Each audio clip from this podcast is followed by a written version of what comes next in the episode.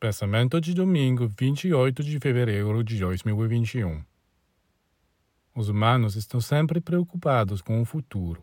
Estão sempre se perguntando se terão comida ou abrigo suficiente, se não ficarão sem dinheiro, etc.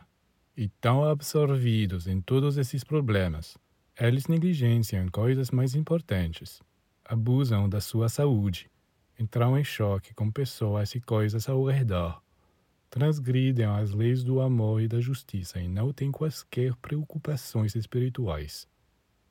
É assim que eles deixam todos os dias questões mal resolvidas, falhas que devem ser reparadas, mas não o fazem.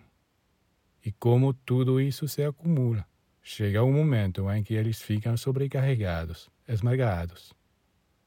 É por isso que Jesus disse para não nos preocuparmos com o amanhã, Pois se você cuidar todos os dias para que todo o seu comportamento seja impecável, o dia seguinte será completamente claro e você estará disponível para empreender o que deseja, permanecendo vigilante para não deixar nada para trás.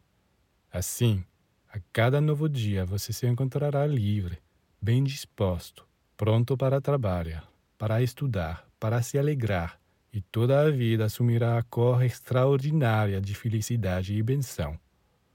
Eis então como você deve enxergar as coisas, vigiando tudo hoje que você preparar indiretamente o amanhã.